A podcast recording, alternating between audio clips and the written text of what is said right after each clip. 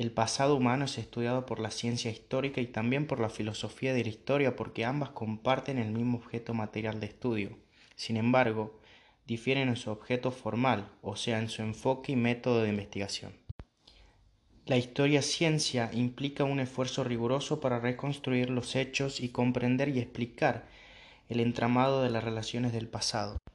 El proceso de investigación supone una primera etapa de recopilación de datos llamada heurística, tarea que se concreta respetando las técnicas estrictas.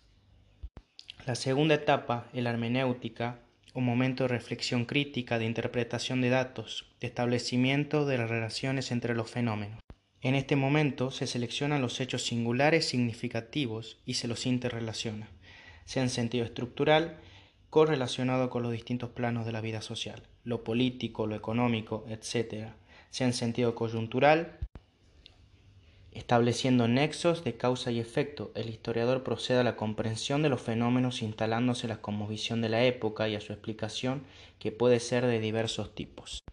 Causal como las ciencias duras o intencional como las ciencias sociales, porque todo acto humano es intencionado, concreta trabajos integrados porque toda historia local o regional se inserta en marcos especiales más amplios, lo que se llama el marco externo, y hasta puede trabajar a nivel de una civilización explícita o implícitamente elabora generalizaciones y teorías sobre el comportamiento humano, como cuando trabaja a nivel de las revoluciones y los procesos de industrialización o los sistemas de mercado.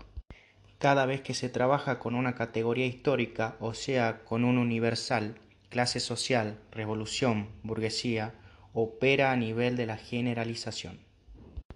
La historia ciencia, por tanto, se maneja a nivel de los restos históricos, explica el comportamiento social en el ámbito de una sociedad o de varias sociedades, elaborando generalizaciones o teorías, pero no pretende darle un sentido a la historia de la humanidad en su conjunto, no se plantea hacia dónde va y cuál es su destino final.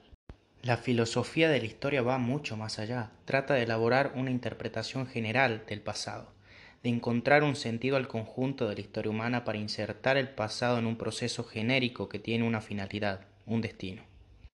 Ello supone, según Raymond Aron, resolver cuatro cuestiones interdependientes. 1. ¿Cómo han vivido los actores? 2. ¿Cómo se han producido los sucesos? 3. ¿Cuál es el o son los factores que determinan que sucedan los procesos? 4. ¿Cómo pueden nuclearse esos procesos a una unidad histórica? 5. ¿Cuál es el esquema de cambio histórico? 6. ¿Qué da sentido a los cambios históricos? El actor o protagonista o sujeto es el hombre, que es un ser con características únicas, irrepetibles, que provienen de su herencia psicosomática. Este hombre es además un ser individual, un miembro de una especie y como tal comparte con otros hombres ciertos rasgos comunes. Y es por último un ser localizado espacio-temporalmente, de modo que comparten con sus coetáneos un tiempo y un lugar. Junto a ellos está pautado por una herencia sociocultural que permea su ser. De modo que en cada hombre ese complejo de influencias que se hallan en interrelación recíproca, constituyendo una unidad indisoluble. El motor causal de los procesos históricos ha sido caracterizado de diferentes modos. 1. Para algunos, como para Carlyle, el impulso de los procesos históricos ha sido la conducta individual, especialmente de los grandes hombres ya que ellos con su accionar y su dirección generaban y orientaban los acontecimientos. 2. Para otros, el proceso ha estado determinado en todos los casos por un factor de hábitat, sea la geografía o la raza, de allí que se elaboran las teorías deterministas, el determinismo geográfico y el determinismo racial.